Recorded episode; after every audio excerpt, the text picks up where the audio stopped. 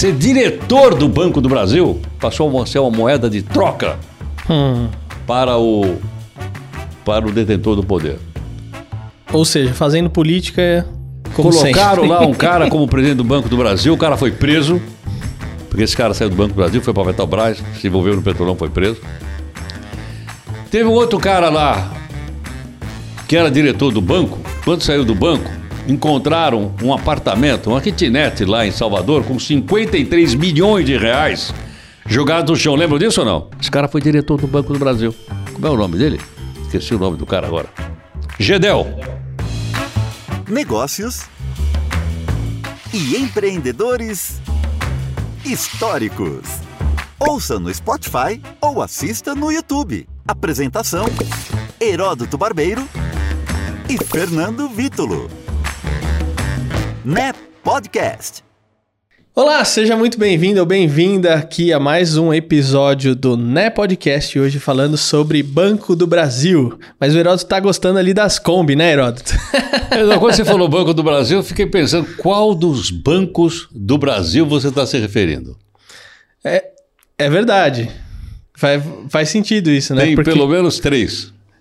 pelo menos três. É. Quais são os três? Vamos lá. Um foi aquele fundado em 1808 pelo Dom João VI, quando ele chegou aqui no Brasil, que ele tinha rapado o tesouro de Portugal e vindo para cá. Né?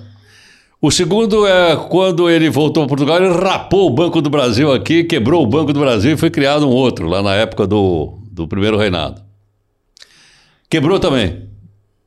Quebrou também. E o outro foi fundado pelo grande brasileiro, um grande cara chamado Visconde de Mauá, Irineu Evangelista de Souza, aquele da, da locomotiva da, da Estrada de Ferro. Grande cara. Ele criou o novo Banco do Brasil e depois ele foi fundado, foi, foi a- a- aliado a um outro banco e acabou ficando só com o nome do Banco do Brasil já no segundo reinado. Mas ele é o mesmo banco que foi se Não, transformando? não, não, Heródoto? não, fechou, quebrou. Só o nome foi mantido. Tá, mantido. entendi. Tem nada a ver uma coisa com a outra. Tá. empresa fechou, entendeu? Não? Empresas distintas, completamente Distintas, distintas. completamente distintas. Olha só. E ele se tornou um banco importante na época, eh, já no segundo reinado e na época da República, porque não existia banco central. Então era ele que fazia o papel do banco central. Putz, fazia o que queria, então. É, e mais, ele era o banco que emitia a moeda. Olha só, Além de Banco do Brasil, Banco Central era a Casa da Moeda era a também. casa da moeda, ele que fabricava a moeda. Houve uma época, isso na época da, ainda do Dom João, que a moeda era conversível em ouro. Você ia lá no Banco do Brasil, dava um papel, o cara te devolvia em ouro. Você podia guardar em ouro em casa. Entendeu? Até um momento que o pessoal começou a tirar muito ouro e disse, ah, não pode mais não. Mudar a regra depois do jogo ter começado. Mas ah, ele tem esse papel na história do Brasil muito importante. Até a proclamação da República. Quando foi proclamada a República, o ministro da Fazenda, do governo provisório ainda, era um jurista, grande jurista, Rui Barbosa. E o Rui achava que a forma de desenvolver o país era a indústria, não a agricultura. Então, ele permitiu que os estados também emitissem moeda, fabricassem dinheiro. Aí deu uma baderna total, total. Já pensou? Você dá na mão do governador um negócio desse? Imprime aí quando você quiser. É, imprime Que que é aí. aí deu uma bagunça geral até ser consertado logo depois. Mas o Banco do Brasil, o banco, a história do Banco do Brasil, ela se confunde com a história do nosso país. Veja, ele, ele é de- é, o nome vem de 1808, vinda da família real portuguesa para o Brasil. E outra coisa, ele tem um papel muito importante no que diz respeito a tudo que aconteceu no país, tudo. Ah, o Banco do Brasil também é sociedade anônima. Banco do Brasil SA. Então não é uma empresa estatal também. Se eu quiser comprar É uma empresa de açãozinha da- do Banco Brasil, eu consigo É. comprar. Você, tem, você, é, você, vai e compra papel lá no, do Banco do Brasil, ações do Banco do Brasil na Bolsa, na B3. B3. né? Mas ah, o Banco do Brasil foi um instrumento político ao longo dos, das décadas. Instrumento político violento. Se vocês me elegerem senador, eu prometo colocar uma agência do Banco do Brasil aqui nessa cidade. A cidade não tinha nada. Não tinha economia nenhuma. Ah, mas o cara chegava lá e mandava botar uma agência do Banco do Brasil e abria a agência do Banco do Brasil. então lá. era status. Hã? Era mais status. Era uma forma de você dizer, pô, a nossa cidade tem uma agência do Banco do Brasil. Né? Uh, Desenvolvimento, investimento. Mas, na verdade, tem lugar que era necessário, mas tem lugar que não era. Então, o banco tinha um monte de, de, de, de agências que davam um prejuízo desgraçado. Se não tem movimentação financeira, Exatamente, tem... exatamente. Um a cidade, o estado não gera riqueza... E aí, esse, esse foi a- uma parte da, da utilização política do banco. A outra foi também o seguinte, pô. É, o cara, se, em determinadas épocas, ele tinha estabilidade no Banco do Brasil. Ele é quase um funcionário público. Imexível. Imexível não é meu, não. Não foi eu que inventei isso. Quem Mas tem inventou o Corinthians. é, quem, inven- quem inventou isso aí foi um ministro do trabalho. O Magre. Bom, enfim, mas é- era isso. Aí depois o banco cresceu muito, cresceu bastante. Teve bons administradores do banco, sem dúvida alguma. Mas chegou um ponto que o banco ficou tão importante, tão importante, que eh, ele, ele eh, ser diretor do Banco do Brasil passou a ser uma moeda de troca Hum. para o, para o detentor do poder. Ou seja, fazendo política é como Colocaram sempre. lá um cara como presidente do Banco do Brasil, o cara foi preso, porque esse cara saiu do Banco do Brasil, foi para Petrobras, se envolveu no petrolão, foi preso. Teve um outro cara lá, que era diretor do banco, quando saiu do banco, encontraram um apartamento, uma kitnet lá em Salvador, com 53 milhões de reais jogados no chão. Lembra disso ou não? Esse cara foi diretor do Banco do Brasil. Como é o nome dele? Esqueci o nome do cara agora. Gedel. Gedel. De- Gedel. Gedel Vieira Lima. Ele, o irmão e a mãe. São os irmãos Metralha. Então, quer dizer, o banco foi assim. E teve outro. O mensalão também teve um cara lá, esqueci o nome do cara, que também tirava dinheiro do banco com, com contratos para mandar para partido político. Então você veja o seguinte: um instrumento tão importante como o Banco do Brasil, com bons funcionários, algumas boas agências, alguns lugares eram bem atendidos, etc. Ele se perdeu por isso, por ingerência política no Banco do Brasil. Hoje a marca é muito forte. Eu acho que o Banco do Brasil se recuperou bem. Em que pese o mercado de bancos no Brasil, durante pelo menos uns 20 anos, ele é um oligopólio. Tem cinco grandes bancões: o Banco do Brasil, a Caixa Econômica, o Santander, o Itaú e o Bradesco. Tem cinco. É pouco, é. Mas tem vindo aí por baixo uma transformação técnica, que são as fintechs. Uhum. E agora o New Bank, que nasceu eh, recentemente, se torna uma empresa mais, mais, mais valiosa na América Latina. Exato. Mais do que, mais do que o Itaú.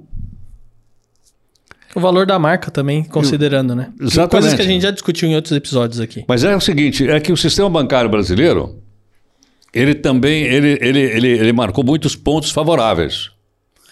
Como, por exemplo, a adoção de sistemas tecnológicos. Né? Em que pese eles ganharam tudo, eles cobravam tudo, certo ou não?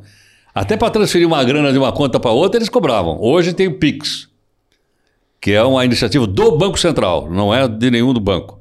Mas eu acho que hoje o Banco do Brasil compete bem com os outros bancos. Fora isso, ele tem seguradora, ele tem eh, capitalização, ele tem uma série de investimentos também na, na- na- na- no seu portfólio para concorrer.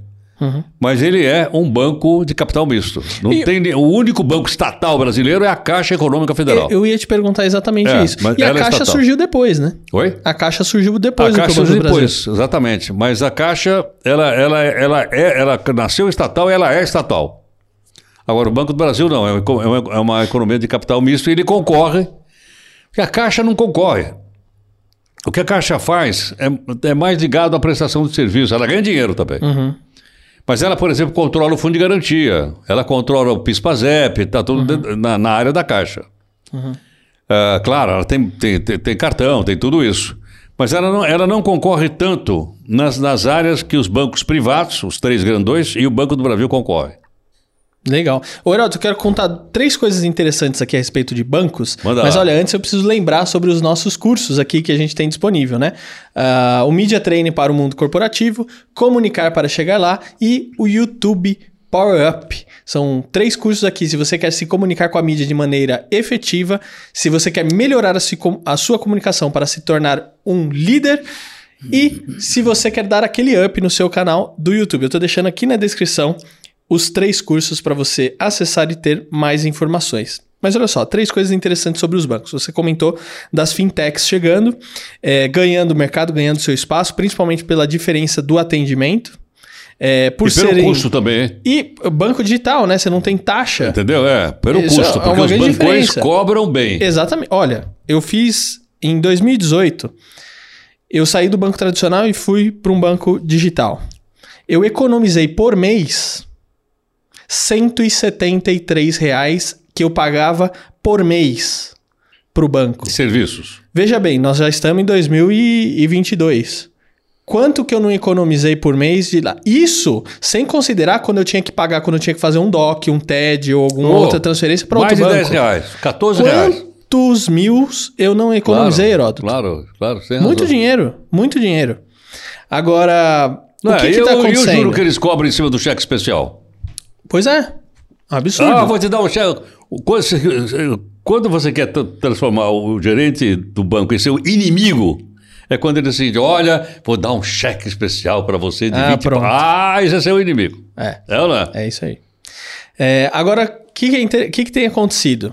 Esses bancos estão ganhando notoriedade, estão ganhando público, só que os bancos grandes tradicionais, o que eles fazem? Compram. Vão lá e compram. Tá. Bom, vamos ver o que, que vai acontecer daqui para frente. Mas tem coisa que não tem volta. Por exemplo, Ah, o não Pix. tem. Não tem volta. Eles perderam. TED, não é isso? É, é- é- e DOC. Tec, é, TED e DOC eles perderam. Olha quantos milhões esse banco ganhavam só transferindo dinheiro. Agora é de graça. Exatamente. Não é? Agora, outro ponto importante é o chamado Bacen, ou Banco, Banco Central. Central. Para um banco existir, o banco tem que seguir todas as regulamentações do Banco Central. É verdade. E é ele que fiscaliza e vigia ali É verdade. o que, que o banco está e o fazendo. que acontecia no Banco do Brasil antes do Banco Central? O Banco Central surgiu em 1960 e poucos. 65, 66. Por aí, na década de 60, tenho quase certeza. Agora, antes, quem é que regulamentava? Era uma bagunça desgramada. Tinha banco que não acabava mais. Banco Indústria e Comércio, banco não sei do que, banco da agricultura, banco não sei o que, banco de jardim. Tinha também banco de jardim. Banco Antônio de Queiroz. É, e pô, tinha banco que não acabava mais. Ana, O nome do dono era o nome do banco. nome do banco. E tinha também os bancos estaduais, Banco do Estado de Minas Gerais, Banco do Estado de São Paulo. Tudo, tudo confuso. Tudo, tudo, tudo mutreta. Para não falar É. outra coisa aqui. É. E olha só, você falar do Banco Central dentro de uma agência bancária, o pessoal treme na base. Sim, porque. Então, se você perceber dentro de um Muito banco bom. o que, que você está sendo sacaneado, Banco Central. vai no Banco Central. E não precisa nem ir lá, é só entrar na internet aí. Exatamente. e mandar- Abre uma denúncia. É, foi denúncia. Abre uma denúncia. Então, denúncia. Eu não vou falar o nome do banco aqui, mas minha mãe sofreu um golpe dentro de um banco. Dentro de um banco. É. Heródoto. Pô, como assim? Então, aí que. Bom, então é Banco Central. Banco Central. Isso aqui é estelionato, tá acontecendo aqui. Vou E vale para qualquer banco. É ou não é? Exatamente. Vale qualquer banco. Exatamente. Agora, uma outra coisa interessante também que as pessoas não sabem é o seguinte: é, você pode ter uma conta corrente em qualquer banco sem pagar nada. Não sabia. Todos, isso é uma resolução do Banco Central. Você pode ir numa agência, qualquer agência de banco, e ter uma conta corrente sem pagar mensalidade. Claro, ela tem uns limites lá, mas você vai ter o seu cartão de débito, você pode fazer quatro saques em dinheiro em bancos 24 horas ou no caixa eletrônico. Tem algumas limitações que não quando você não paga ali. Sei. Mas todo banco é obrigado a fornecer isso para o cidadão. Sem isso, ele não, ele não poderia nem estar nem tá funcionando. Então, uma vez fui num banco, ó, eu queria uma- abrir uma conta essencial aí. Não, mas a gente não tem esse tipo de conta. Peguei a cartinha do Banco Central, ó, isso é uma resolução do Banco Central. Boa. Muito bom. Ah, não, é, ah, é isso que o senhor tá falando? Ah, tá, não, sim, isso a gente tem sim. É, tá. Eu não entendi direito. É. Tal. Olha como é que é. Então, informações importantes aí pro pessoal ficar ligado. Agora, eu acho que o Banco do Brasil, então, felizmente, né? felizmente, está tendo uma gestão profissional. Aquela roubalheira e aquelas indicações daqueles bandidos para diretorias do banco, parece que isso acabou, parece que agora as coisas estão indo nessa, nessa direção de uma gestão profissional. E se vai continuar assim ou não vai, depende de nós outros. É isso aí. A É, gente tem né? que ficar de olho. Se nós virar as costas, eles voltam. É isso aí. Heródoto, obrigado por mais esse episódio, viu? Alô, tamo aí. Até a próxima, gente. Tchau, tchau. NEP Podcast.